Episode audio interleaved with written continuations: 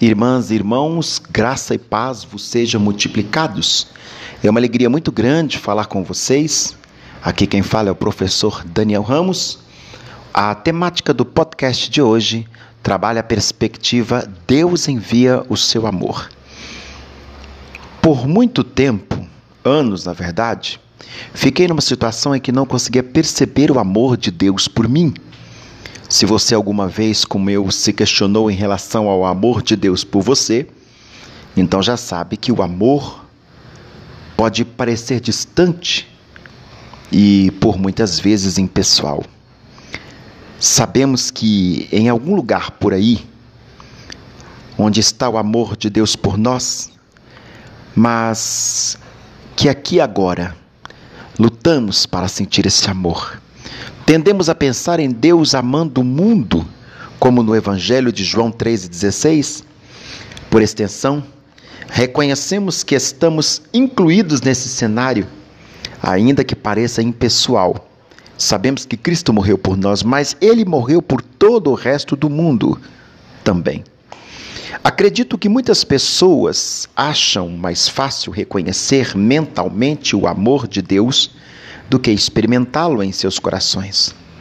Algumas vezes as pessoas mencionam o espaço de 30 centímetros que separa suas cabeças e coração, justamente por saberem sobre isso em suas mentes e não sentirem essa realidade em seus corações. Por muitos anos, foi assim que eu me senti com relação ao amor de Deus por mim. Sabia em minha mente que Deus me amava, mas queria sentir a veracidade do amor de Deus em meu coração. Infelizmente, quando não, conheci, quando não conseguia perceber o amor de Deus por mim, passei a fugir dele por alguns anos. Conforme Deus começou a dizer que ia restaurando o meu relacionamento com Ele, alcancei um ponto em que sabia que precisava tomar uma decisão sobre crer ou não no que Deus dizia se era verdade. A palavra de Deus dizia que ele me amava, mas eu não via provas disso em minha vida. Eu estava quase desafiando a Deus a provar isso. De certa forma, eu precisava saber que podia confiar nele. Em um dos verões mais quentes já registrados, desci a ter parte mais fresca do porão da minha casa com a minha Bíblia e um caderno. Fiquei um dia de semana todo pesquisando todos os versículos sobre o amor de Deus, sua, sua fidelidade e outros atributos. Aprendi muito sobre Deus naquele fim de semana. O que, o que começara com um debate filosófico com ele, de alguma forma tocou meu coração. O suficiente. De modo que entreguei e tomei a decisão de parar de resistir-lhe conforme caminhava com Deus. Comecei a crescer em meu relacionamento com Ele, mas continuei a lutar com a depressão crônica. Uma sábia mulher cristã me incentivou a começar a escrever um diário de gratidão e me encorajou a manter meu caderno ao lado da cama para registrar três coisas pelas quais era grata antes de apagar todas as luzes. Ela disse que, ao permanecer focada em coisas positivas antes de dormir, eu teria um sono melhor e me desafiou a fazer isso por 90 dias, sugerindo que esta prática me concederia uma perspectiva mais positiva da Bíblia, ou da vida, perdão. Aceitei o desafio. No começo registrei coisas óbvias e genéricas, como ser grata por amigos, família, em seguida, comecei a prestar mais atenção em coisas durante o dia e descobri muitas coisas pelas quais poderia ser grato. Um elogio de alguém que alegrava o meu espírito, ou uma tempestade que me lembrava do incrível poder de Deus. O exercício me tornou a, ou me forçou a tornar-me vigilante. Aumentou minha percepção sobre as pequenas maneiras como Deus expressa seu amor por nós todos os dias. Mantive esse diário apenas por três meses, mas mudou minha perspectiva para sempre. Comecei a procurar e encontrar os prelúdios do amor de Deus por mim em inúmeras e pequenas formas. Notar as pequenas coisas abriu os meus olhos para as coisas maiores que Deus estava fazendo em minha vida. Comecei a sentir-me grato por Ele ter me curado da depressão crônica e fiquei maravilhado como o modo que Ele mudou a minha atitude com relação a Ele, partindo de uma rebeldia desesperada, como a um animal ferido, a calma aceitação e ardente esperança. Ou para colocar de outra forma, saí do desespero de uma gota de amor de Deus e passei a nadar no oceano do seu amor. Finalmente eu estava flutuando com total confiança no amor de Deus, em vez de lutar contra esse amor, como quem está se afogando. Listar as coisas pelas quais eu poderia ser agradecido. Parecia ser uma atividade mental, mas mudou meu coração. A mente e as emoções trabalharam juntas de modos misteriosos, mas é preciso que ambas estejam envolvidas no processo para que tenhamos um relacionamento satisfatório e equilibrado com Deus.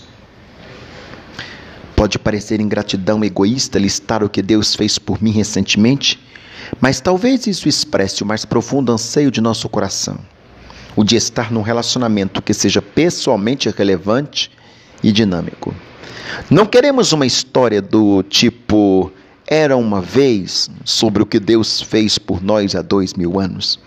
Queremos experimentar um relacionamento dinâmico com Deus diariamente. Queremos virar a página com comprometimento, com amor do começo ao fim, com intensidade, ação constante e esperança sempre presente apesar de circunstâncias impossíveis. Ainda assim, para experimentar uma história de amor dinâmica hoje, precisamos voltar aos eventos da cruz há dois mil anos, os quais tornaram possível nosso relacionamento de amor com Deus.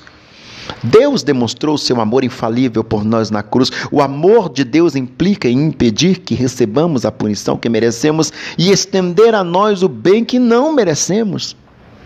Isso não significa que Deus é brando com o pecado, muito pelo contrário. Há um preço a ser pago e ele estava disposto a pagá-lo por nos resgatar. O Filho de Deus tomou forma humana e sacrificou sua vida para salvar a nossa.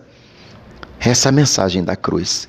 Mas Deus prova o seu amor para conosco, pelo fato de ter Cristo morrido por nós, sendo nós ainda pecadores.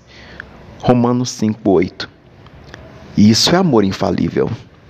Apesar de ser verdade que a cruz é a prova do amor de Deus por mim, algumas vezes o presente do Filho do Homem nos parece como, como um sentimento que não temos a ganhar, um objeto pessoal muito desejado de Natal. Queremos algo pessoal de Deus. Por essa razão, a salvação, como um presente que não temos a certeza de que queríamos ganhar, Pode parecer um bom gesto da parte de Deus, mas não temos a certeza do que fazer com isso. Tendemos a deixá-la guardada numa prateleira como lembrete do presente de Deus, aquele presente que Deus nos deu. E prosseguimos levando a vida como sempre. Entretanto, a salvação é um presente para ser utilizado, aqui e agora, todos os dias. A salvação não é uma mera entrada gratuita para o céu, é um convite a um relacionamento diário que produz vida abundante com Deus. Um exemplo notável do amor infalível de Deus ocorre quando Deus lamenta a infidelidade do seu povo e em seguida promete restaurar o seu relacionamento. Ele diz: Desposar-te-ei comigo para sempre. Desposar-te-ei comigo em justiça, em juízo e em benignidade e em misericórdia. Desposar-te-ei comigo em fidelidade e conhecerás ao Senhor. Oséias capítulo 2, versos 19 e 20. Claramente Deus se retrata com amor. O seu relacionamento com o seu povo é descrito como um voto de casamento. Apesar da infidelidade da sua noiva, ele permanecerá fiel e lhe oferecerá o amor infalível. Não é esse tipo de relacionamento que procuramos ter com Deus? Por que então a mensagem da cruz é frequentemente descrita em termos frios e áridos? O amor sacrificial de Deus por nós é geralmente explicado em termos judiciais. Nós violamos a lei de Deus e o diabo trouxe acusações contra nós. Deus, o justo juiz, nos declara culpados e a sentença por nossa infração criminal é a pena de morte. Por amor a nós, Deus anuncia que seu filho Jesus pagará a nossa pena para que possamos viver. Jesus morreu na cruz sem culpa alguma. No entanto, foi condenado como um criminoso para pagar a nossa pena de morte. Apesar de essa explanação ser verdade, não mexe com as nossas emoções de forma como uma história romântica poderia. Quando uma pessoa nos ama o suficiente a ponto de comprometer o resto de sua vida por nós, nos sentimos especiais por termos sido escolhidos entre todos os outros para sermos seu amado. É assim que Deus se relaciona conosco. Ele nos escolheu para sermos seus amados. Deus não está lá em cima no céu olhando para o mundo de cima para baixo com um tipo de amor genérico para a humanidade como um todo. Não. Deus interage conosco de maneiras que indicam seu relacionamento singular de amor. Com cada um de nós, Ele nos ama de modo pessoal, único, como nenhuma outra pessoa pode nos amar.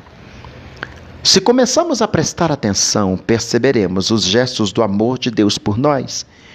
Ele nos inunda com lembretes do seu amor e esperança de que o notemos. Como uma trilha pavimentada por anônimos bilhetes de amor, as bênçãos de Deus nos leva a Ele. Deus não quer nos forçar a amá-lo de forma alguma. Isso não seria amor? Ainda assim, ele demonstra fielmente seu amor em nossa vida e espera que a nossa relação seja amá-lo. Ele espera usufruir de um relacionamento onde haja amor com cada um de nós. Deus envia o seu amor. Ele enviou o seu amor há dois mil anos a sacrificar heroicamente a vida de seu filho por nós. Ele continua a nos enviar o seu amor todos os dias. Os gestos de amor de Deus por nós, como indivíduos, objetivam chamar a nossa atenção e a ganhar os nossos corações. Espero que você passe a conhecer e a contar com a demonstração do amor de Deus por você todos os dias. Deus abençoe a sua vida. Esse texto foi extraído e adaptado do livro Best Friends with God. Deus o melhor amigo. Agradeço a sua atenção. Obrigado.